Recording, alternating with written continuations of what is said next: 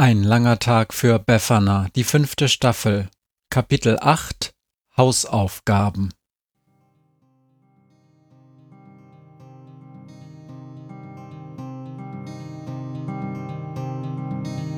Wenn der Wind einsam durch die Straßen fegt, wenn die kalte Nacht sich auf die Häuser legt, wenn in Fenstern Weihnachtsschmuck ins Dunkel scheint, dann sind Befana und ihre Maus nicht weit. Wenn die Turmuhr Mitternacht geschlagen hat, stürzt die Hexe sich mit dem Geschenkesack auf nem Besen mutig in die Nacht hinab zu den Wesen, die ansonsten niemand mag. Weihnachtshexe Befana ist für alle Monster da. Alle Ratten, Kakerlaken, Geister, Spinnen, Feuerdrachen, alle unsichtbaren Ungeheuer, Zauberzeitmaschinenbauer freuen sich schon das ganze Jahr auf den Winterwind, denn der bringt deine Weihnachtshexe namens Befana.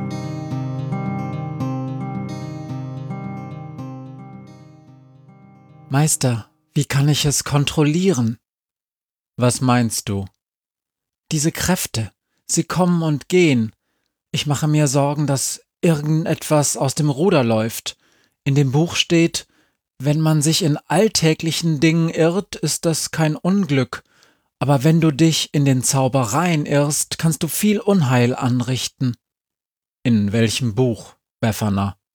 In dem Buch über Kaitus, den Zauberer. Lesen ist eh überschätzt. Aber ich hab auf dem Schulweg eine Katze fast auf den Mond geschossen, weil ich sie vor Sami in Sicherheit bringen wollte. Es ist sehr schön auf dem Mond. Gute Pizza. Und du wiegst nur ein Sechstel. Ich mach mir wirklich Sorgen. Dann lass uns aufhören. Was soll das? Ich weiß, es gibt einen Weg, diese Kräfte zu kontrollieren. Andere würden dich darum beneiden. Warum denkst du als allererstes daran, wie du sie kontrollieren kannst? Ich möchte niemandem wehtun. Aber du tust immer jemandem weh. Es gibt Leute, die wollen, dass Mädchen nichts lernen, außer hübsch auszusehen, kochen und Kinder kriegen. Und wenn du sagst, ist mir doch egal, was die denken, ich werde trotzdem Nobelpreisträgerin oder ich will aber Flugzeuge bauen oder ich werde die beste Hexe der Welt, dann tust du denen weh. Ist das etwa falsch? Du tust deinem Vater weh, wenn du ihn belügst. Ich weiß, du denkst nicht, solange er es nicht erfährt, aber irgendwann, auch wenn's erst in ein paar Jahren ist, dann wird er es erfahren und dann tust du ihm weh. Aber sowas meine ich nicht. Ich meine, was, wenn ich aus Versehen ein Laster umkippe und er auf jemanden drauffällt? Dann verhinderst du das. Vielleicht gelingt es mir nicht. Warum nicht? Wer aus Versehen einen Laster umkippen kann, sollte ihn doch auch stoppen können. Versuch erst mal einen Laster kippeln zu lassen, bevor du dir diese ganzen Sorgen machst. Ich hab schon die Zeit angehalten. Quatsch mit Soße. Du hast ein bisschen was erstarren lassen für ein paar Sekunden. Die Zeit anhalten, das kommt erst viel später dran. Ich kenne da eine Zeitgeistkatze, die wäre ein guter Lehrer. Ist nur leider sonst ein ziemlicher Vollidiot. Aber trotzdem, Krampus, jetzt stell dir mal vor, Peter Parker wäre einfach immer zu Hause geblieben, bei Onkel Ben und Tante Mary. Langweilige Geschichte, oder? Spider-Man wäscht Geschirr ab. Spider-Man räumt den Keller auf. Spider-Man baut sein erstes Modellflugzeug. Oder denk mal, Mozart hätte nicht Klavier geübt, damit die Nachbarn nicht gestört werden.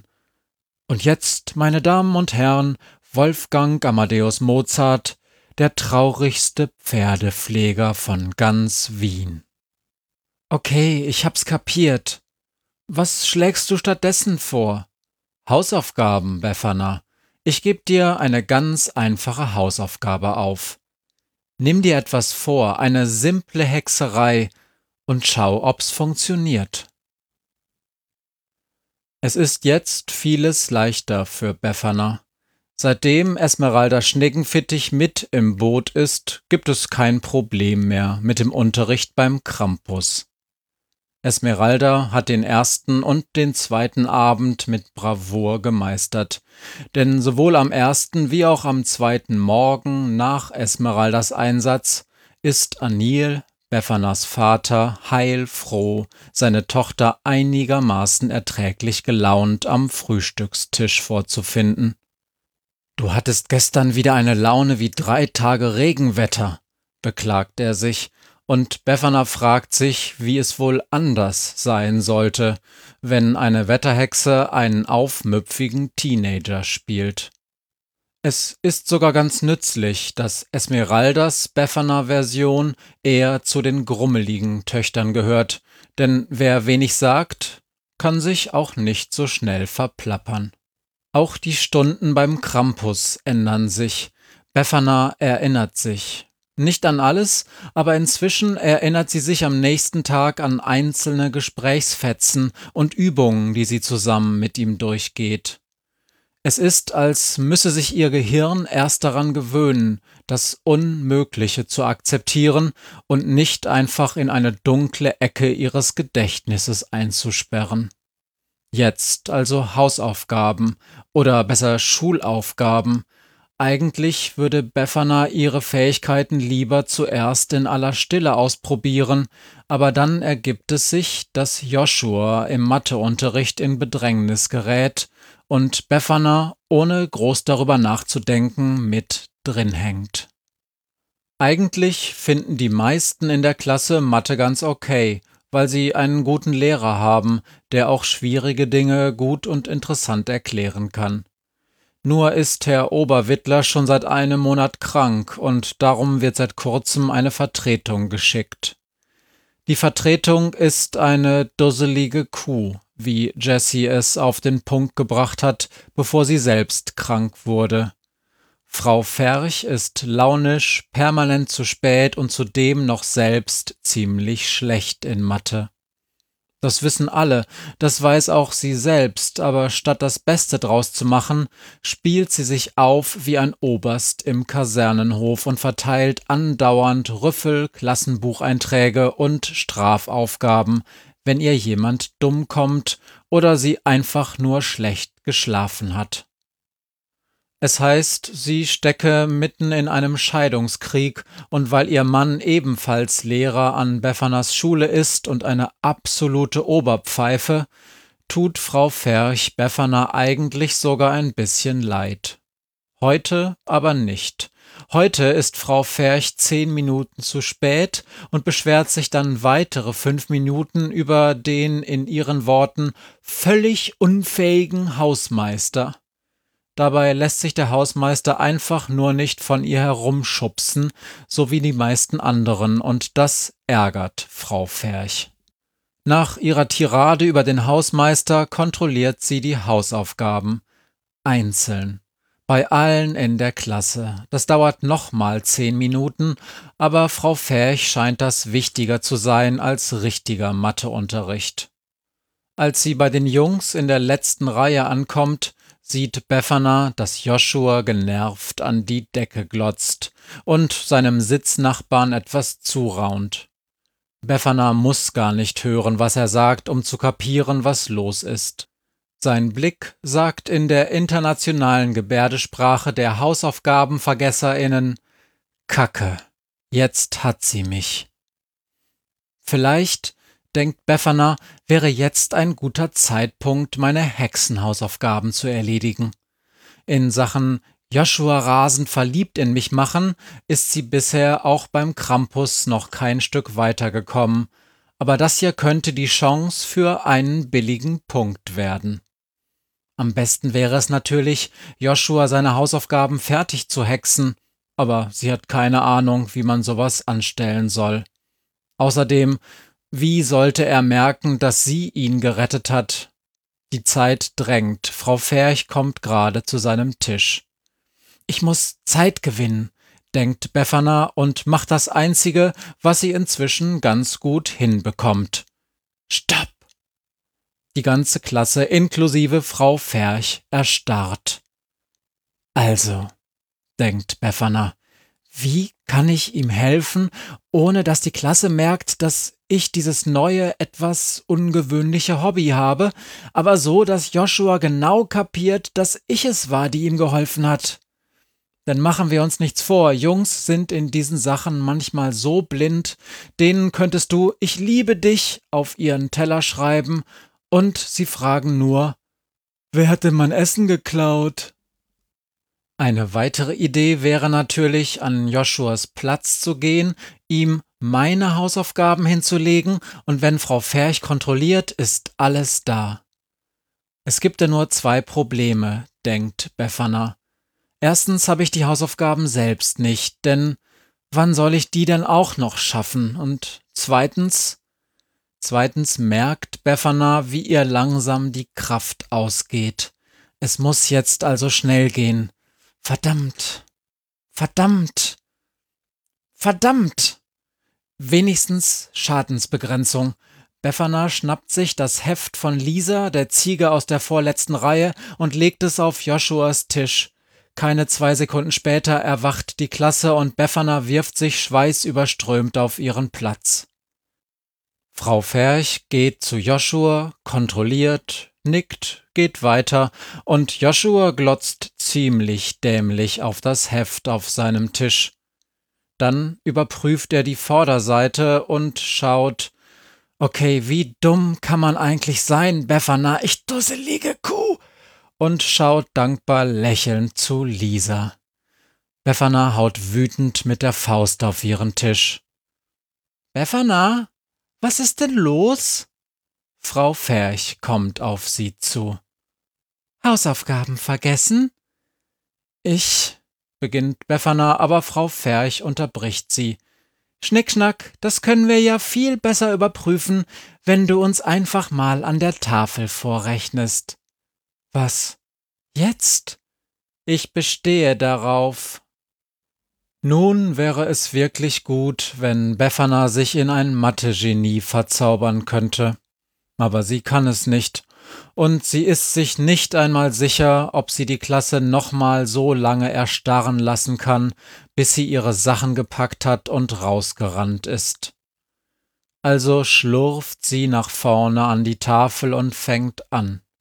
Frau Ferch sieht ihr belustigt zu, macht ein paar Mal z, z, z und sagt dann, Lass dich nicht stören, Befana. Ich bin mal gespannt, wo das noch hinführt.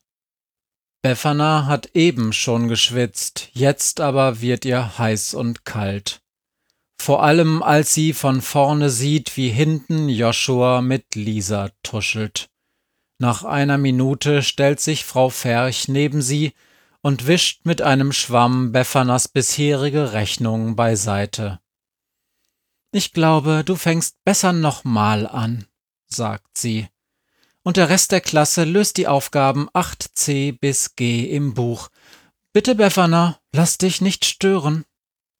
Dann setzt sie sich auf ihren Platz am Pult und schreibt im Klassenbuch herum. Zur Hölle mit, denkt Befana und will gerade erneut zu schreiben anfangen, als sie eine Idee hat. Könnte man vielleicht, denkt sie, Sie verdeckt einen kleinen Teil der Tafel und konzentriert sich. Rechnen geht nicht. Aber malen schon. Das ist gut, denkt sie. Das ist sehr gut. Befana linst zur Seite zum Pult von Frau Ferch, die immer noch im Klassenbuch schreibt, und konzentriert sich.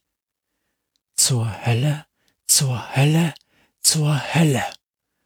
Im Klassenbuch erscheint ein kleiner roter Kreis. Frau Ferch scheint ihn erst gar nicht zu bemerken.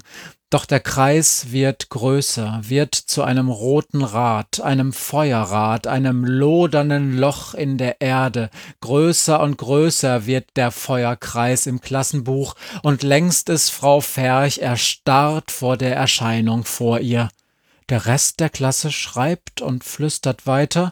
Niemand scheint zu bemerken, was ihre Lehrerin gerade vor sich im Klassenbuch sieht.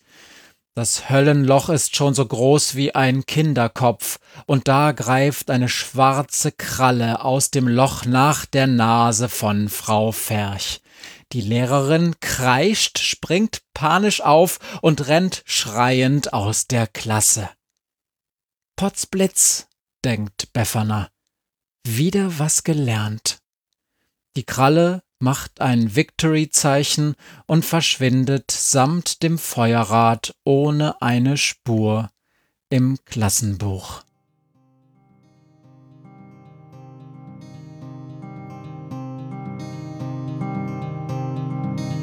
Hört, was mir heut Morgen widerfahren ist. Eine Krähe sitzt auf meinem Fenstersims und sie krächzt von Weihnachtshexe Befana, die sie hoch am Himmel fliegen sah.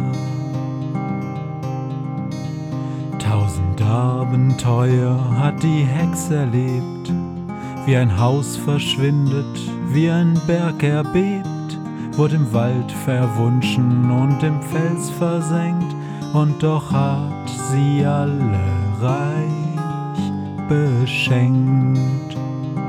Weihnachtshexe Befana ist für alle Monster da. Alle Ratten, Kakerlaken, Geister, Spinnen, Feuerdrachen, alle unsichtbaren Ungeheuer, Zauberzeitmaschinenbauer freuen sich schon das ganze Jahr auf den Winterwind, denn der bringt deine Weihnachtshexe namens Befana.